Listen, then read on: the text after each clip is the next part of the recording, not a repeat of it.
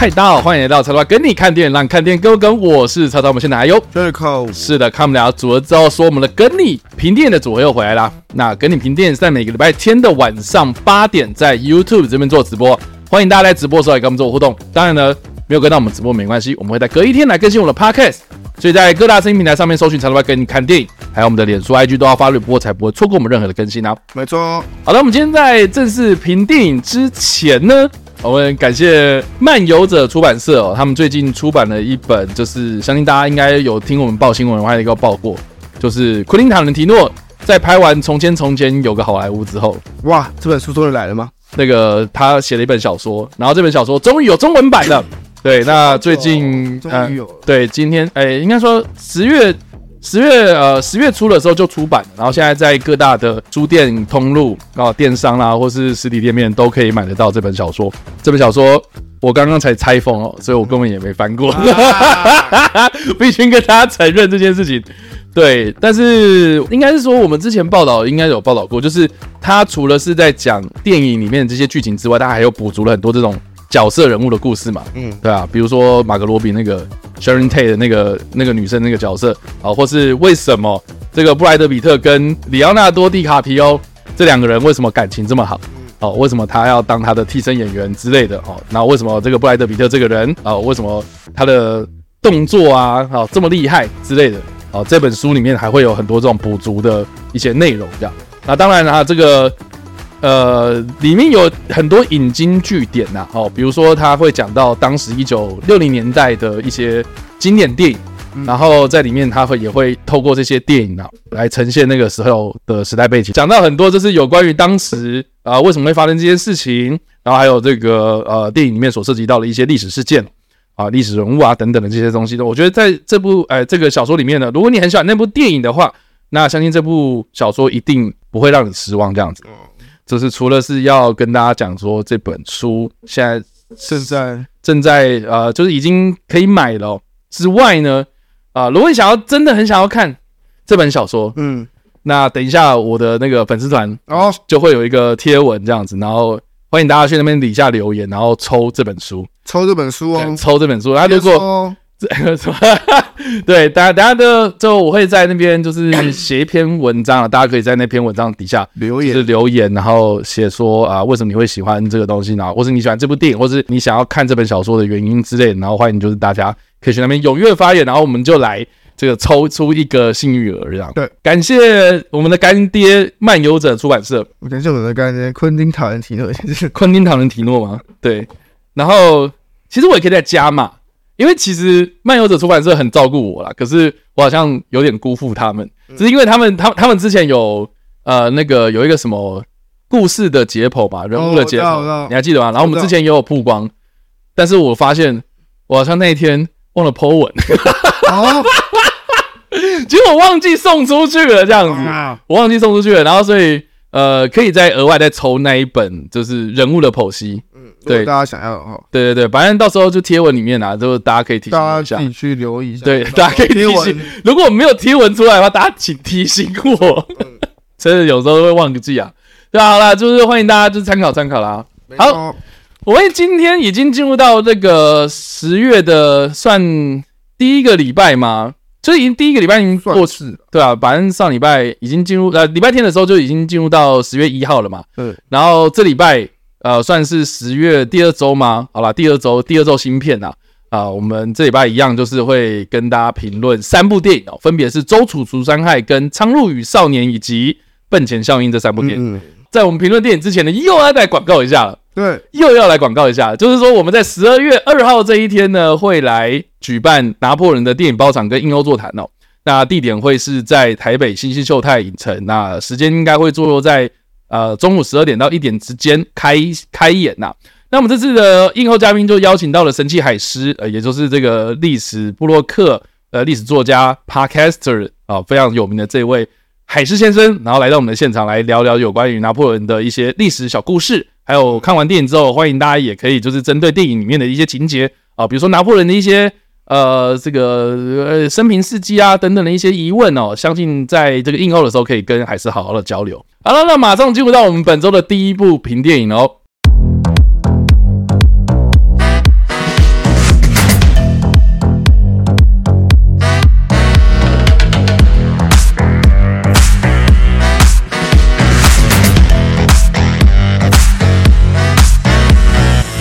好，本周我们要第一部评论电，不对吧？啊，本周我们要评论的第一部电影呢，就是《周楚除三害》这部电影啊。那这部电影，我记得我上礼拜已经大力推荐过了，我已经推轮的了。我们其实已经推荐完了。然后，然后那时候最后一款还没看，对对，最后一款还没看到，然后我就先推了，我而且我记得我好像是开播报新闻之前我就先推一次，嗯、因为就看电影嘛。然后上礼拜评电影我好像也看，就呃、对，我也有推到。然后最后面我记得 call in 的时候，然后我又推了一次，对，可见就是我真的很喜欢这部电影。好啦，总之啊，从头如果要讲的话，如果在无雷状态之下要讲这部电影的话，我觉得这部片它或许不会是今年最好看的电影。对了。好像不一定啊，好像自由之声也用过这个词。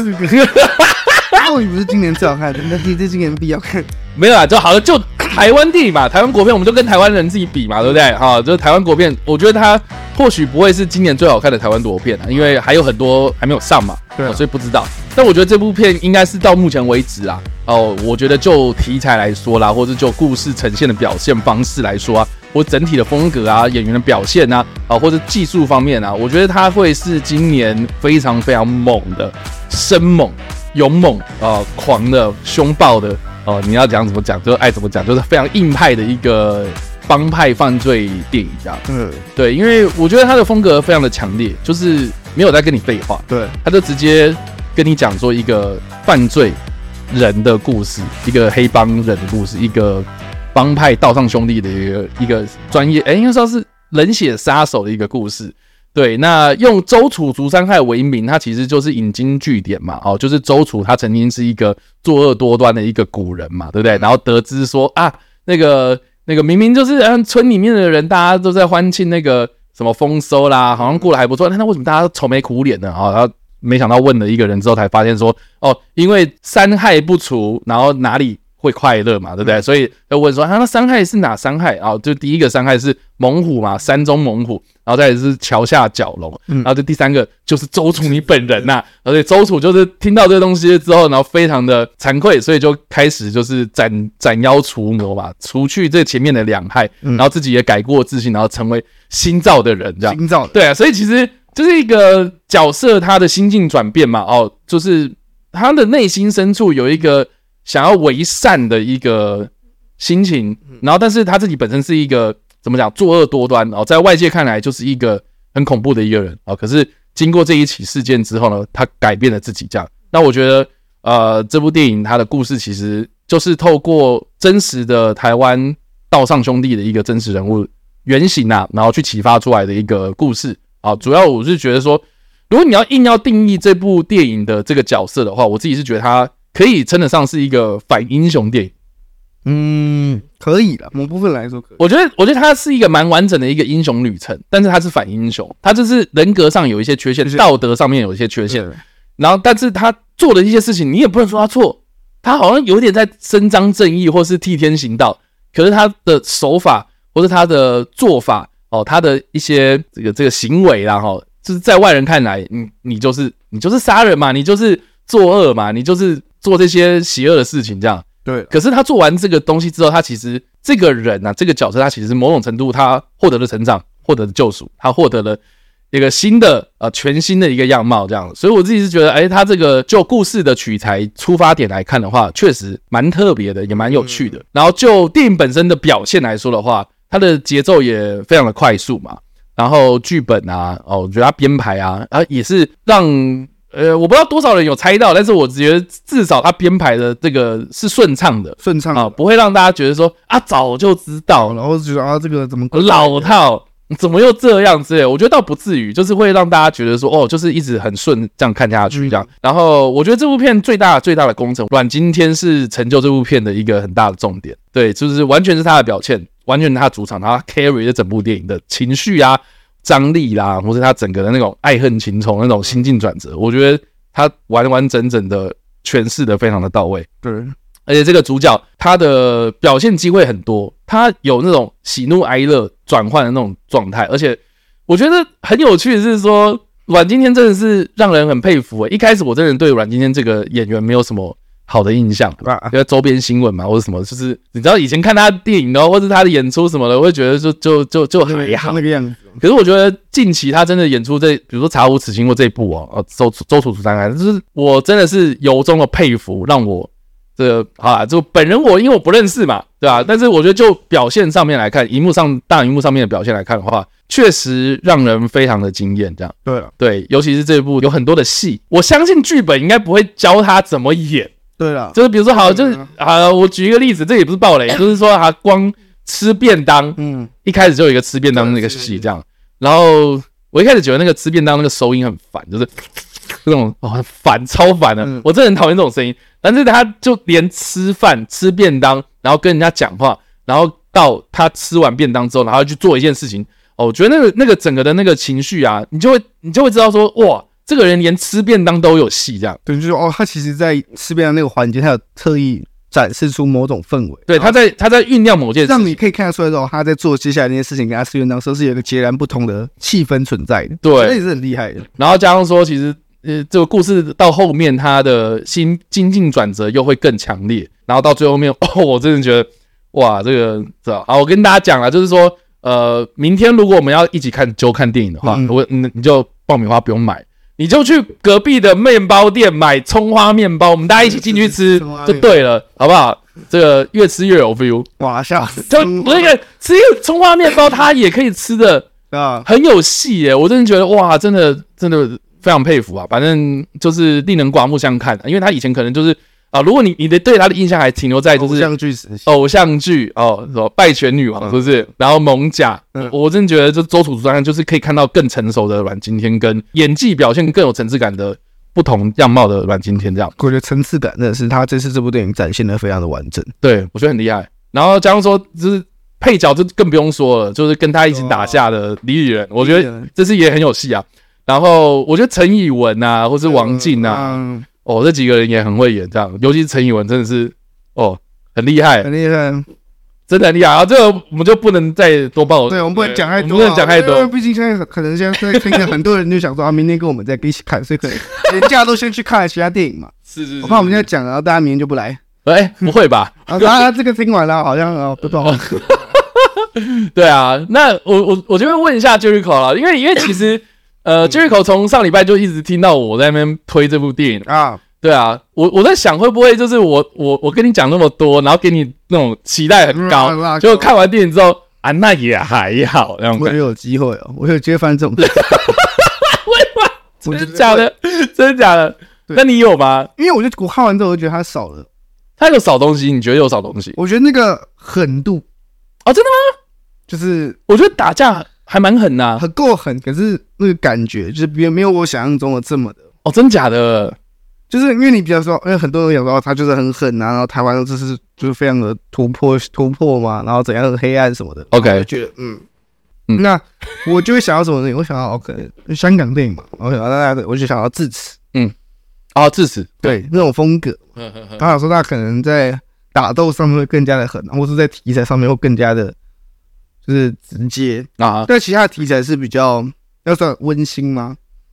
我觉得后面还蛮温馨的。对啊，他比较他走到后面一遍是哦，就我就是在讲，就是阮经天饰演这个角色的起承转合嘛。嗯嗯嗯。但是大家可能都会觉得说啊，还是你原本可能预料到他可能是讲一个比较呃，for 这个整个故事性的东西。对，只是为了讲这个氛围，黑帮电影啊，就是这种动作片，那可能不会讲那么多温馨的东西。可是到演到后面，你觉得怎样？这真的是一部属于阮经天的电影。嗯，我觉得有些人会有这样的这样错误的想法吗。就有些人在看之前可能会觉得说，它是一个黑帮电影，那可能角色没有很重要，嗯，重要是整体的氛围。可是电影越演越到后面，变成是好，我们我们今天就是要讲阮经天，其他东西不重要。OK，我觉得先看到最后，等一下，我不是要看阮经天啊，我要看整部电影那种感觉。哦哦，有些人可能会期待就是一个场面很大，就场面很大，我觉得他注就是注重场面大于角色刻画的电影，但后面他是整个倒过来。了解了解，他还是有场面，然后还是有些场面在，可是我觉得就会可能会让大家觉得会有点。就是觉得我今天是来看，就很很渴望看到是那种，就是一直打架啊，然后很血腥啊，很暴力啊，嗯，这种感觉的话就会了解。对，但这里来说，我自己还是蛮喜欢的。那就技术上来看，技术上面我觉得摄影，摄影很，就是那个没有入围金马奖，摄影我真的对太牛了，我 我觉得很神奇耶，这部片怎么摄影没有入啊？真是的，对啊，啊，好，这也可以跟大家稍微预告一下，就是说。如果你看完这部电影，觉得里面的技术层面，尤其是摄影部分很有感兴趣的话，前几天有邀到就是这部电影的摄影指导，嗯，呃，王金成老师来跟大家聊，来来访谈，就是我我稍微聊了一下，就跟他录了一集这样子，然后就是会聊到有关于他怎么当上摄影指导，然后他在香港那边然后拍了哪些电影，然后再到拍这部电影的时候，他做哪些有趣的一些安排，嗯，然后。也里面也有就是针对一些镜头，然后有稍微去解析，去去对对，我觉得就是讲还蛮详尽的，到时候大家可以期待一下这个访谈影片这样。到时候我觉得大大家应该要明天也要来看一下，如果你还没看呢，你明天来看，然后再再看那部影片，应该就可以得到蛮多知识上面的。对对对对对对对。但但我我觉得我觉得很好笑，就是因为我们就没有录到啦，就是呃就是稍微闲聊的时候，他就讲到说，哎呀，怎么会没有入围？好可惜呢，这样。对，我也有替他感到可惜，因为我觉得他他 就是做这些东西，他还蛮用心的。他设计啊，这个他怎么样跟那个导演讨论，然后呈现那个导演想要的那个气氛，然后呃跟阮经天的合作啊，或者什么，甚至是跟诶我们的好朋友动作指导四号先生 对的一些合作上面一些细节，我觉得他就是很细心的一个人，然后他想要怎么样呈现漂亮这件事情。我甚至小花就讲那么多，忽然想到。有一个东西可能让他没有得摄影的最佳关键，为什么？剪辑，剪辑吗？我觉得他打戏被剪得很碎。哦，真的吗？我觉得你觉得很碎，我觉得我觉得有一点，就是有些地方不用剪的，打还是剪的。了解了解，就就是大家如果看预告，嗯，有一段就是追逐戏嘛。你说他跟李李仁在扭打那段，但有一段就是一直在跑，然后边跑边打嘛，然后有时候可能两个人会哦跌倒，然后打一下再继续跑。可每次停下来的时候，就会变很多镜，就会被切好几个镜。我了解，你就会觉得，哎、欸，好像这个摄影没有特别让我印象深刻，但实际上他可能还是很认真的安排，只是被剪到，你可能看不出来他是怎么安排的。了解，你就只会记得啊，好像就是一个远景，然后两个人在跑，嗯，可是这样的镜头就没办法让大家印象深刻。了解，我觉得有可能是因为这样，然后他的摄影就被忽略。我不知道、欸，我觉得是这样了，但因为其他的摄影。嗯，有有些已经看了嘛，有些还没有看，对啊，所以我觉得到时候我们再讨论。但不管怎么样了，就是说，如果对技术层面有兴趣的朋友，大家可以期待一下那个访谈。这样好了，回到回到周楚伤害，因为另外一个就是我们刚刚提到，就是我们很喜欢的这些点嘛。我觉得有一个东西，我觉得可以让大家去参考参考，嗯，就是说，因为他的广告一直在打，说是根据真实黑帮事件启发改编的电影嘛，啊，对，对对，然后。我就看了一大堆的新闻稿，嗯，就发现就是说，好吧，到底是什么真实事件嘛？嗯，你也没跟我讲啊。他没有讲啊，但是如果有，就是真的有在看的，才会 get 到。就你有在注意一些，就是台湾一些犯犯罪故事，那些有在讲那种就是台湾犯罪故事的，就会对对，或者什么什么社社会事件案件的，对对对对，你就会大概知道说这个人物这样子。那那可是我觉得官方都没有宣传到这一件事，是是是我这一次。访问到老师的时候才，他才讲，他才讲说他跟导演就是啊参考，应该是说他的意思是说他有一次是跟导演在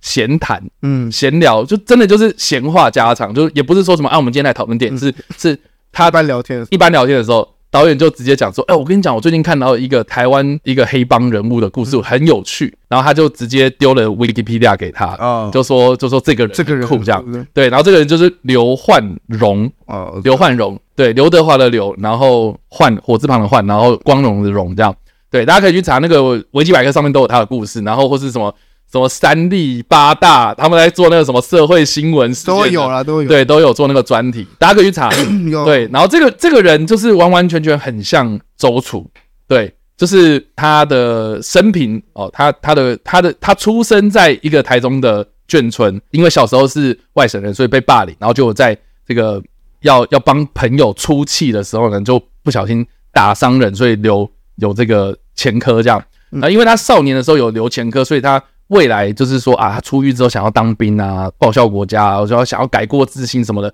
都没办法。嗯，对，就是没办法，就是国家不允许他嘛，社会不接纳他这样，所以才又重新的回到帮派，然后去逞凶斗狠这样。然后，但是他后来犯下很多这种枪击案啊、杀人啊这种的，他杀的这些人全部都是黑道老大，都是黑帮成员啊，都是黑帮成员啊。而且都是那种，比如说背骨的啊，对啊，啊，或是在组织内部作乱的这些人，然后反而都被他干掉了。而且他是一个很讲义气的一个人，这样，所以后来他被捕，然后被审判的过程中，哦，因为他有背这些人命嘛，所以被判死刑。然后就有很多这种，呃，现在是一些民意代表的这些 法律界人士就有出面去声援他，嗯、就是要呃呃，希望可以帮他，对，希望可以特赦啦，或是呃无期徒刑就好啦之类的这样。嗯、然后他在狱中也有很多这种哎很有趣的一些小故事啊，哦，比如说要执行死刑之前啊，因为很多人可能就是听到啊今天要被枪决的时候就腿软，会被搀进搀扶进去的，而他是少数就是自己走进去的，嗯、而且还就是。呃，在这个外面，在刑场外面就直接大喊说“中华民国万岁”。有啊，那大家应该多少可以看到那个新闻。对，然后 YouTube 还有，YouTube 还有，就是说啊，我对不起国家啊，谢谢大家这样。然后他就慷慨赴死，这样就是就是一个一个很传奇一个人物。然后甚至还有人就是说什么，他不把他编到那个哦教育题教材里，然后跟大家就是讲说什么改过自新的重要之类有的没的。所以我就觉得还蛮酷，就是台湾有这样的一个人这样。然后他今天被改编成电影。然后这个电影它里面有一些细节，其实也是参考这个人他之前做过的一些事情。对啊，有一些其实在里面，对，不只是他，不只是就是那个这个阮经天演的这个角色，然后其他角色可能就讲到说这个角色干了什么事情，一些背景也是跟跟我们讲的刘焕荣之前干过事情类似，就是取材自他自己的故事，只是不是完全套在阮经天这个角色身上。对。所以我，我我我我觉得这个应该说，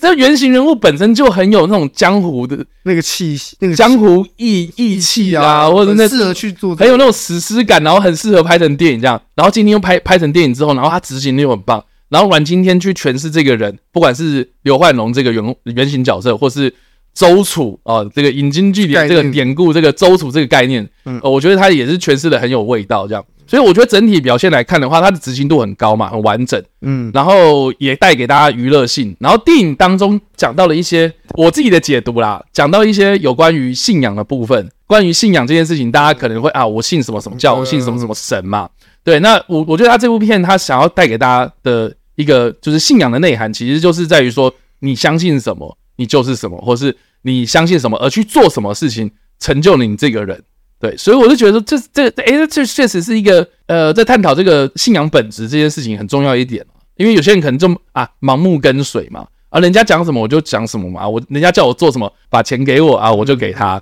对不对？大家知道，哎呀，答案去看就知道。反正这里面埋了一些梗啊，啊，我觉得哎呀，他这个在讲这个呃宗教信仰这件事情，或是它里面有塞了一些啊，可能那个这是什么佛教那种三毒嘛，嗯，对啊。就不要不要执迷执迷于这个这叫什么贪贪嗔贪贪贪嗔痴吗？对对对对，这是佛教三毒嘛。那三毒其实对应到的是里面的这三害，这样。所以我就觉得，哎，它其实蛮有韵味的，对吧？我就觉得很很巧妙，就是去对应到这个故事里面的这三个非常重要的角色，这样。所以我就觉得，哎，这其实也是一个蛮有这种警示或者那种劝世意涵的那种。剧本这样，嗯，对吧？所以我就觉得真的还蛮推荐大家的这样。对，那如果一到五分，我们来评分了。嗯，一到五分，我我我觉得这部片我应该会给到四点五到五分。我目前给四颗，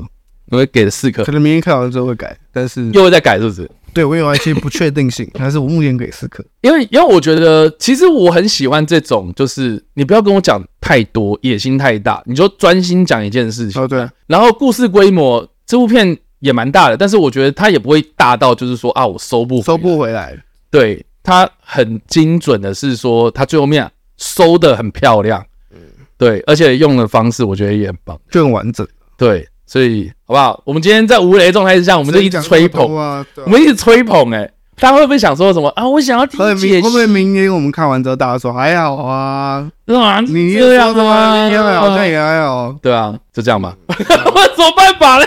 我觉得就就真的蛮好看的。对啊，如果想要听到一些解析啊，或是一些详细的内幕的话，欢迎就是大家可以期待一下之后我的那个访谈影片，访谈影片应该会更多。是的，所以以上啊，这个就是有关于周楚除三害的分享。那如果你看完这部电影有任何的想法啦，哦，或是你看完之后你觉得不喜欢这什么烂片，这套哎，他是说一套烂死人的电影之类的。对啊，最近有人在我这边留言，就是 AI 创世者啊！我我我说很好看嘛，他说什么哦难看的要命，这样 明明就是一部烂片，对，你到底收了多少钱？这样妈的，对，就是好吧，就是欢迎大家就是底下留言分享你的想法，我们跟你互动。好了，我们就进入到我们的下一部电影喽。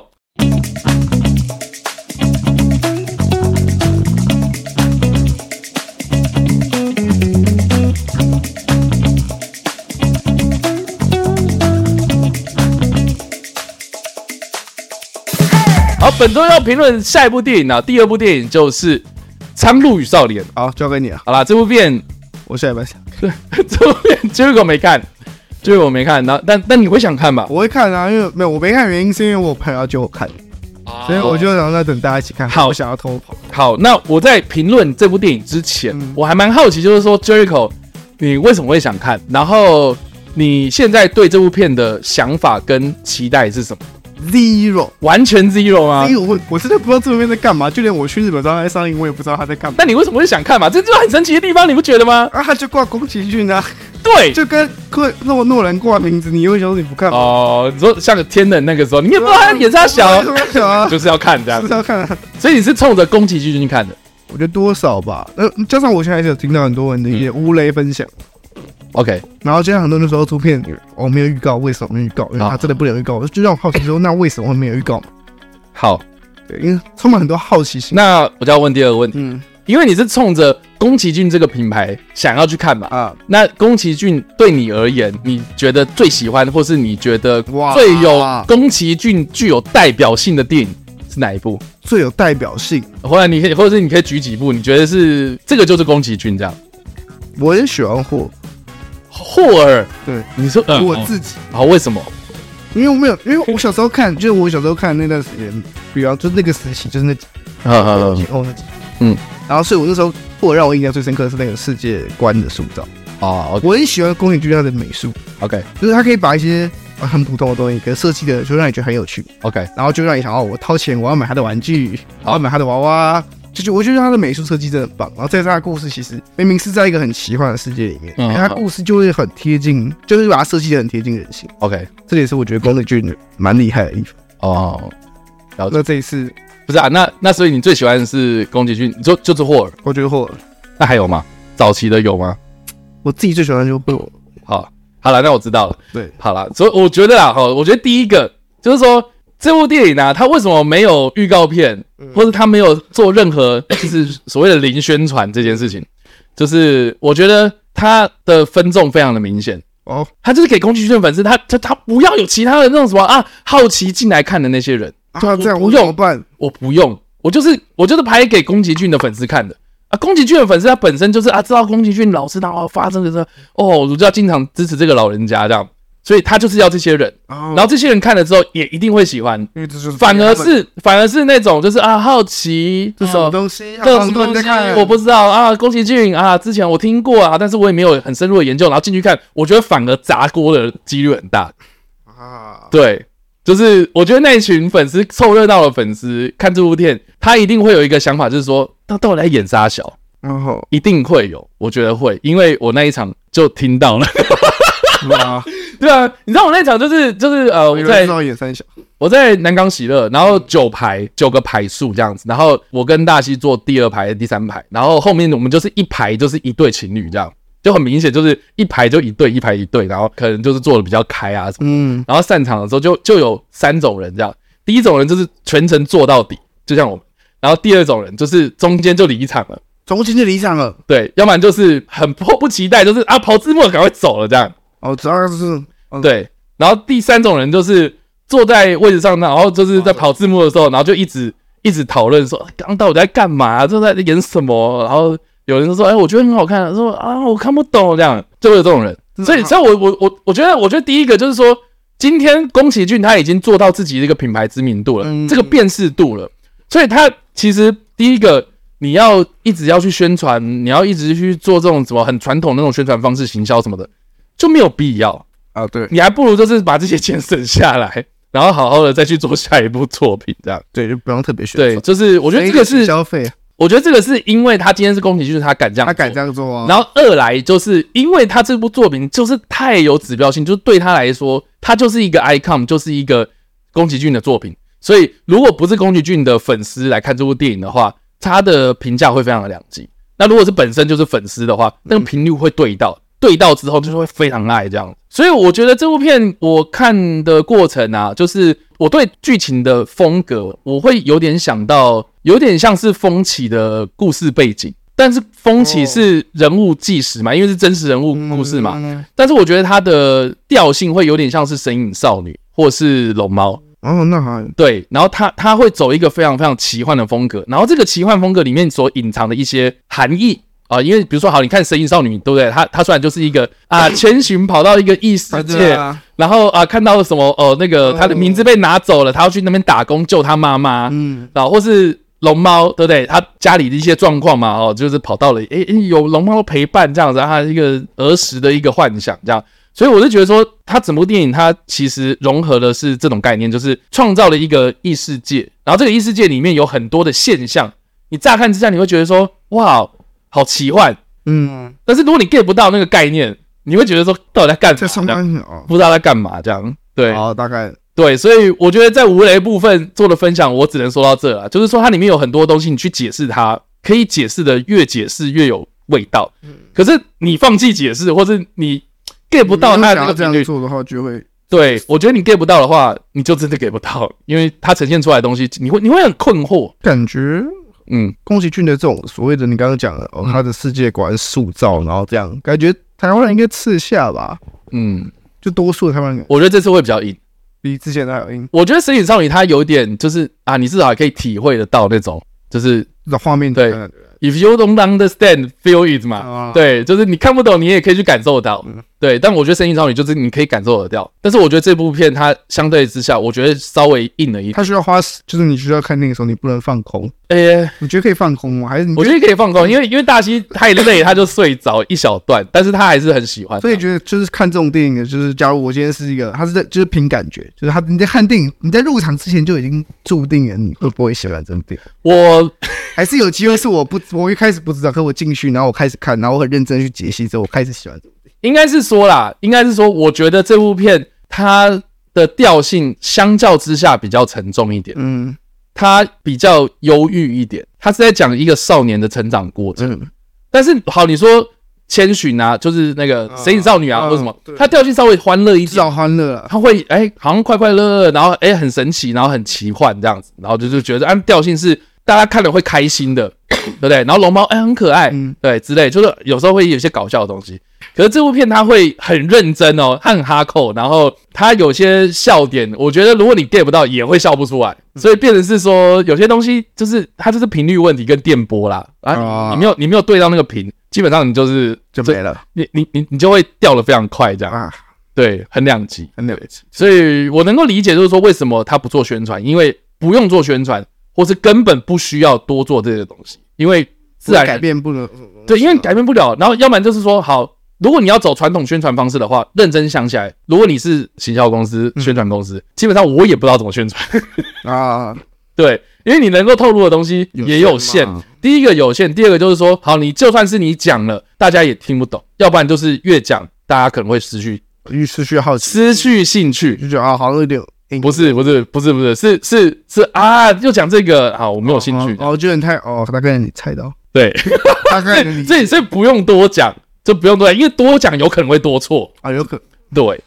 就是这样。然后，所以他这次的那个什么预告片，大家去看，他有试出一些剧照嘛，啊，或是一些片段啊，那些片段就是我觉得这部片子里面的那个美术啦，就是它最漂亮的几个画面这样。所以你说你要去认真解析剧情，真的还是要看了之后才知道。如果你今天想要听到剧情的话，那我们就要来爆雷了。哇，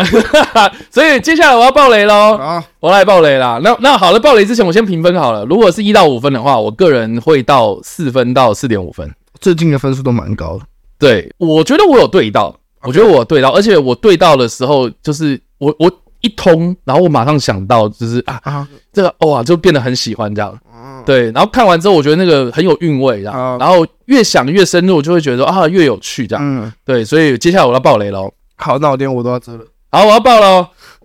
好啦，先先，我我我会我会慢慢慢慢爆这样。好，我先慢慢爆，先深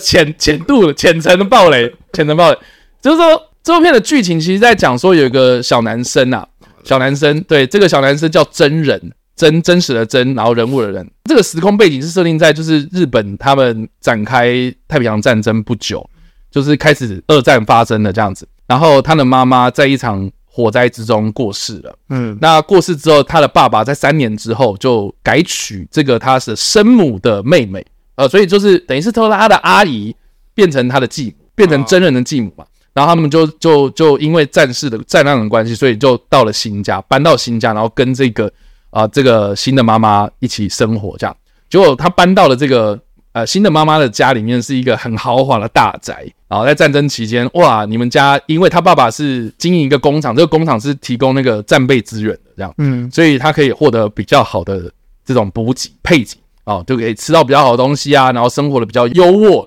可是呢，因为这个。真人嘛，这个少年，因为他其实这个这个面对这个新的妈妈，其实有点很不太习惯，然后而且他妈妈过世的时候也很难过，这样，所以等于是说，在这种家庭的背景底下，就是就是很难适应。然后加上说他搬了新家之后，要到新的学校，又被霸凌，这样，所以整个就是觉得说啊，我的生活陷入了某种挣扎，这样，所以在这个房子里面啊啊，这个就遇到了一个苍鹭，这样，然后这个苍鹭。就是有一天，就是露出了人形，然后跟他讲说啊，你的妈妈其实没死在某个地方。然后他就发现这个的大宅的后面有一个西式的洋楼啊，这个洋楼哎，二零五八哦，不是这个洋楼里面就有一个高塔，这个高塔啊，他进去之后就发现哎，有一个通道，然后就进入到异世界这样。然后在这个异世界里面，对，其实你看啊，就很像，其实就是神隐少女啊。然后经过了一个什么东西之后，然后到了异世界，然后这个异世界里面就是有很多那种奇幻的东西这样。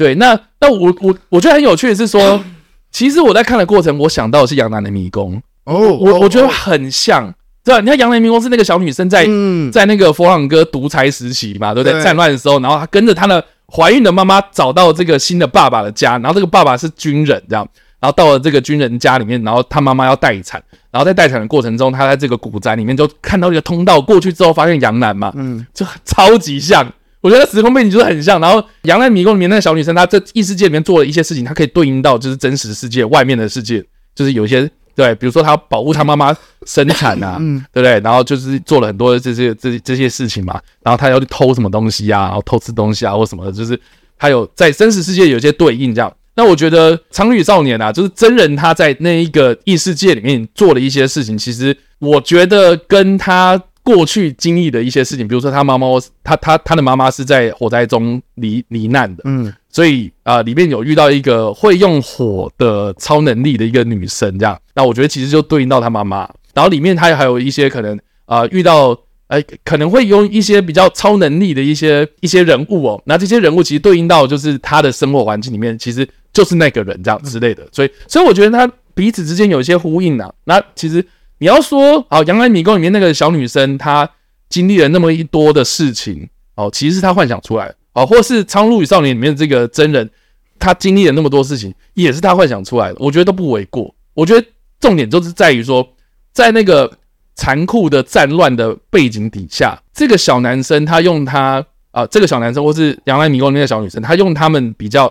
纯真。淳朴童趣的一些幻想，然后想象出来的一个世界，他在这个世界里面，然后走出他的伤痛，或是成为新造的人，就是变变成对他的成长过程啊、呃，大概能 get 到这故事。对对对，所以我我觉得故事概念其实很像《杨澜的迷宫》，然后嗯，风格美术风格其实就是就是神隐少女嘛，对啊，因为他就是听起来不会太难入口。其实，但是它比较沉重一点。我觉得第一个调性比较沉重，第二个就是。里面的那个场景太超乎现实了哦，太强了。应该就就就你你要你要解释或什么？因为因为像《神隐少女》，它就啊汤屋嘛，大家都泡过温泉嘛，然后之类，就能够理解到。可是这个就是你可能进入到的是那个异世界 啊？为什么有那么多鹦鹉啊？为什么里面会有这个什么什么灵魂呐？哦，然后为什么是海？为什么要捕鱼？或者说什么？你就会无法解释啊？对，所以。我觉得这部片它需要的是一些想象空间呐，或是你你你去收集一些资料这样，然后再来就是因为他的这个继母，就是真人这个继母，呃，就等于是说他的生母的妹妹嘛，哦，怀孕怀孕要准备临盆了，要生要生他的就是等等于是同父异母的弟弟或是妹妹这样，所以他的继母也跟着他一起失踪了，然后在这个异世界里面，他发现他的继母在里面这样，所以他要去救他的继母出来。然后他这个继母，其实在的那个空间里面有一个设计啦，我觉得很有巧思，是呃叫做产房这样子，对，产房就是生小孩的地方这样，对，那那那这个产房其实某种意象啦，哦，就是说以前古时候日本人认为产女人生产其实是一个比较肮脏的事情哦，所以你不能在家里面生，你要在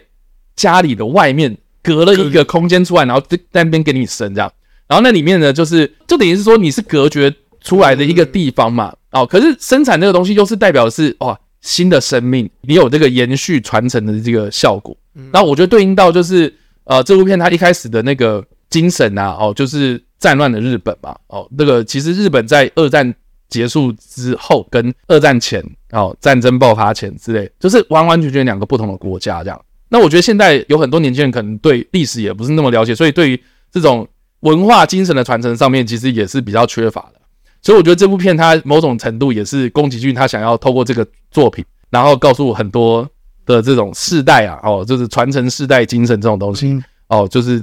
对，想要讲一个故事这样，对吧？所以。大致上这样的解读，这样。那我我之后应该还会再做一些解析啦，或是影片，或是写一些文章，然后告诉大家说这部片应该有哪些比较有趣的一些重点，这样。嗯。所以我之后应该还会再整理啊。但是大致上来看的话，哦，听我这样讲，大家应该就会觉得说这葱花小啊，听起来还好啊。但是，但是我必须说，他的故事这次会比较硬一点啊。然后，如果如果你真的 get 不到的话，真的，我觉得好了，没关系，不用勉强，你再多看一点宫崎骏这样。对啊，好啦，这个我话说到这边啊，同意谁正 谁反对？我话说完就这样子了啦，因为我觉得能够透露的就是这些，所以，所以我我是觉得看完之后，我个人是很喜欢的。然后我也是蛮推荐大家，就是如果你真的是宫崎骏迷的话，呃，可以尝试挑战看看。对，如果你有什么顾虑哦。害怕，哼，我觉得可以放心去看。然后看完之后，诶，如果你真的是不喜欢，或是你觉得是不是不知道演杀小，其实我觉得也没关系，因为那就是一种感觉。对，就是可以看到很做自己的宫崎骏这样。所以以上的这个就是我们这次《苍鹭与少年》的分享了。好，对啊，如果听完我的分享之后，想要跟我聊更多，或是你对这部片想要爆雷的话，呃，可以就是在底下留言，就是问我说，啊、你想要知道什么？然后或是啊、你觉得，比如说我之后如果需要再做一支影片，然后跟大家来解释这些当中的道理的话，诶，或许可以就是留言给我，然后给我一些意见，我就是大概就是朝那个方向做，会比较有意义啦。要不然，哎，我写了噼里啪啦讲了一大堆，然后都没有解释到你们的一些疑惑，这样，对啊，那我也不敢保证说我自己就是宫崎骏代言人这样。我只是就我自己的脑补或者我自己的一些解释，搭配一些可能历史的典故，我自己是觉得，哎、其实这部片是很有意思的这样子。所以以上啊，这个就是《苍鹭与少年》我们评论的第二部电影。啊，好，马上进入到我们的第三部电影喽。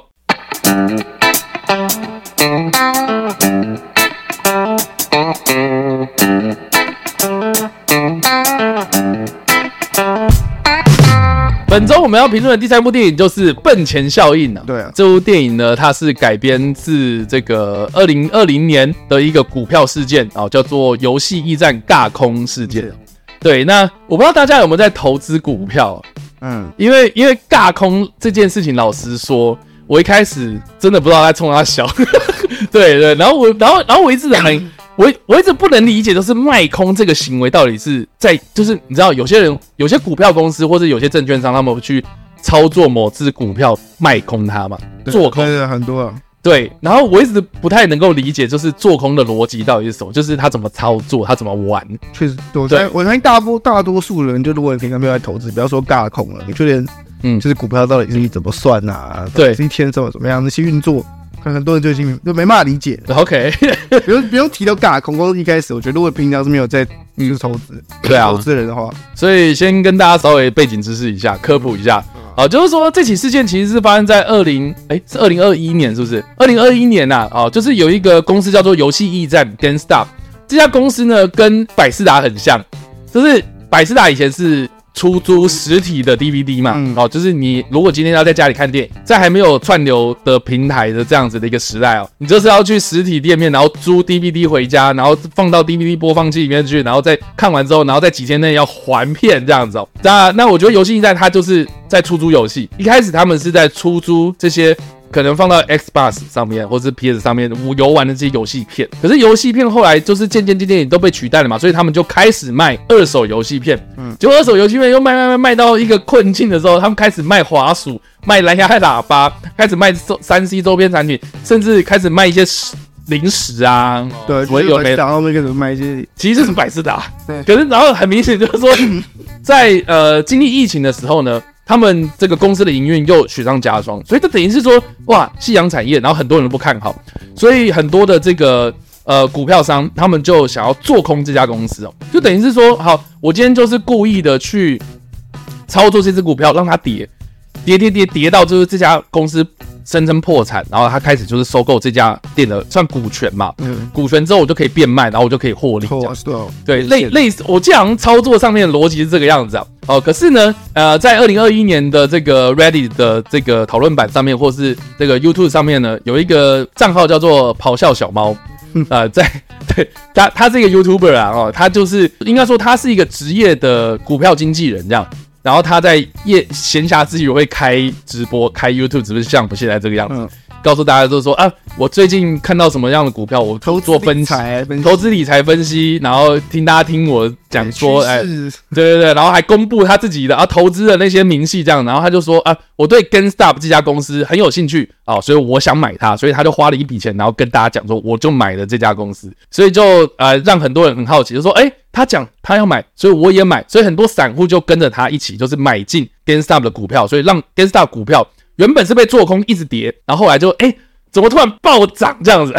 就等于是说他透过他自己的社群影响力哦，在 Reddit 或者在 YouTube 上面，就很多人在听他讲嘛，就是说啊，继续买，继续买，然后就是让他一直暴暴涨这样，从原本十几块，然后暴涨到三百多了这样子，所以等于是说哇，翻了几百倍。那所以等于是说，哇，那个散户他们赚钱的嘛，散户他们赚钱，可是华尔街这些想要做空它就赔了，就就赔了哦，所以就等于是说，哦，为什么叫尬空？就是双方都在尬嘛，而看谁先，一边想让它上去，一边想让它下来。对对对，那我们就是看谁先放弃嘛。对，那如果好，你这个股票涨，你再继续买，继续买，它就会越来越涨啊。嗯，啊，如果你放空，其实你增资，然后就再继续放空它，它就会越来越跌。所以双方都在等，说彼此谁先放弃，谁先卖出或者买出嘛。嗯，对，所以其实其实这个就是啊、呃，这个尬空事件的过程啊。那我觉得这部片有趣，就是有趣在于说，OK，它呈现的东西，它的视角当然就是以这个咆哮小猫为主，然后跟这些散户为主。但是它巧妙就巧妙在于说，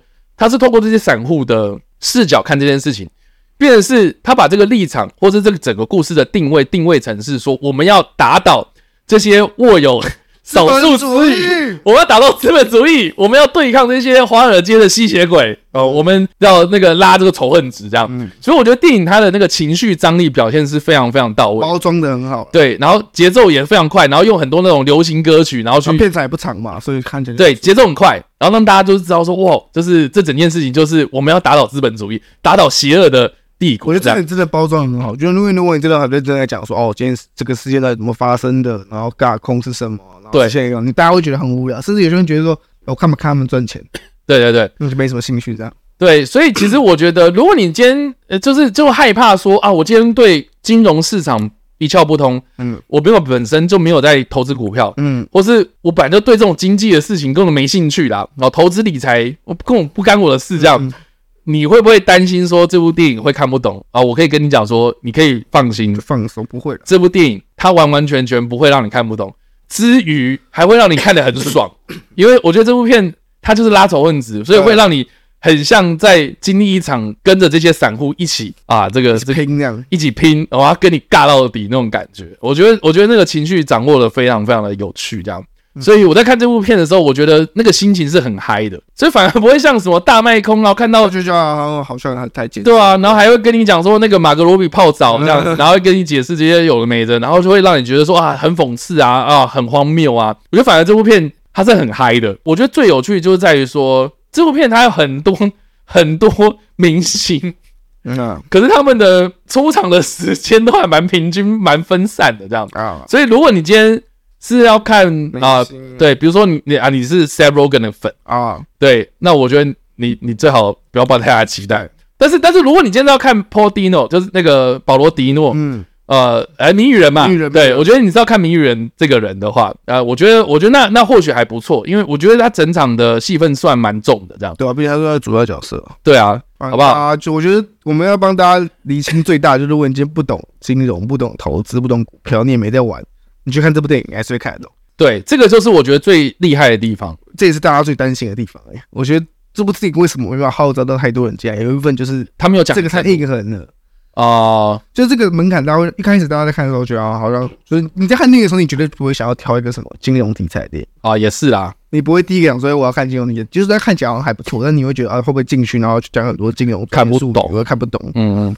但我自己是蛮有兴趣的，所以我觉得还好。对，就是我觉得你不用担心看不懂，但是我觉得一般一般人在买票进场选电影要看的时候，好像这部片很容易被忽略啊，有一个门槛，对啊。对，但是我必须说，那个门槛是你自己造成的，他没有门。老实说，这部片它真的没有门槛。你去研究一下，你就知道，其实它没有那么的。对，它已经很通俗。你去对比其他金融题材的电影。对对对，所以我我蛮鼓励大家可以去看这部片。因为当做是去你去看，你看完电影，你也多少会理解到一些金融上面的小知识，不敢说很深入，但是基本的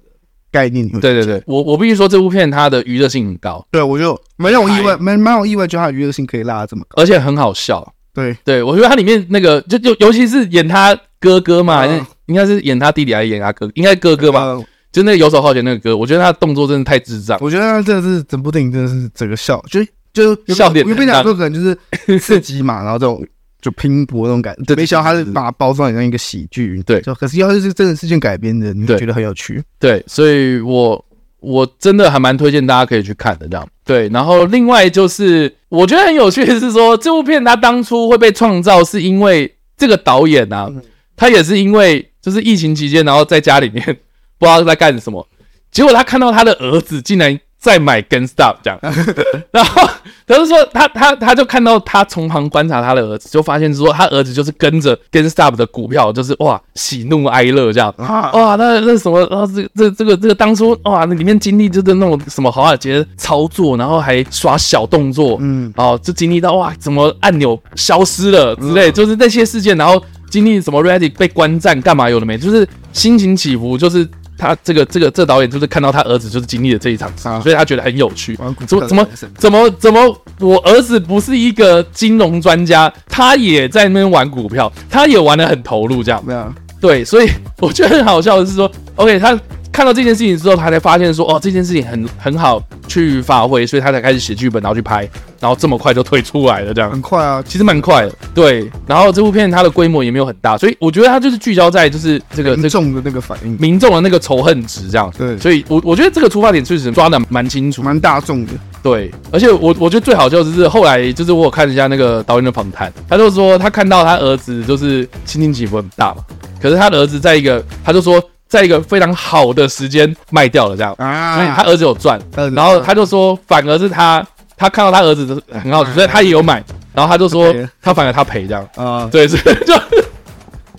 很有趣啊，我觉得很有趣，就是股票这件事情做的蛮有趣的，蛮有趣的，对啊，所以以上这个就是笨钱效应啊。那如果一到五分的话，我自己个人应该会给到四分，我也会给到四分，OK，因为我觉得他就是给他最大的赞赏，就他把它拍的很有趣，这里真的很厉害。对，那以上就是今天的跟你评电影，那我们下个礼拜同一时间，礼拜天晚上八，下礼拜。哦，下礼拜哦，也跟大家稍微预告一下，下礼拜我们会暂停一次，因为我在日本哦，去日本哦，对，所以下礼拜会暂停一次，那我们下下礼拜同一个时间，礼拜天晚上八点，在线上一起见面，大家晚安，拜拜，拜拜。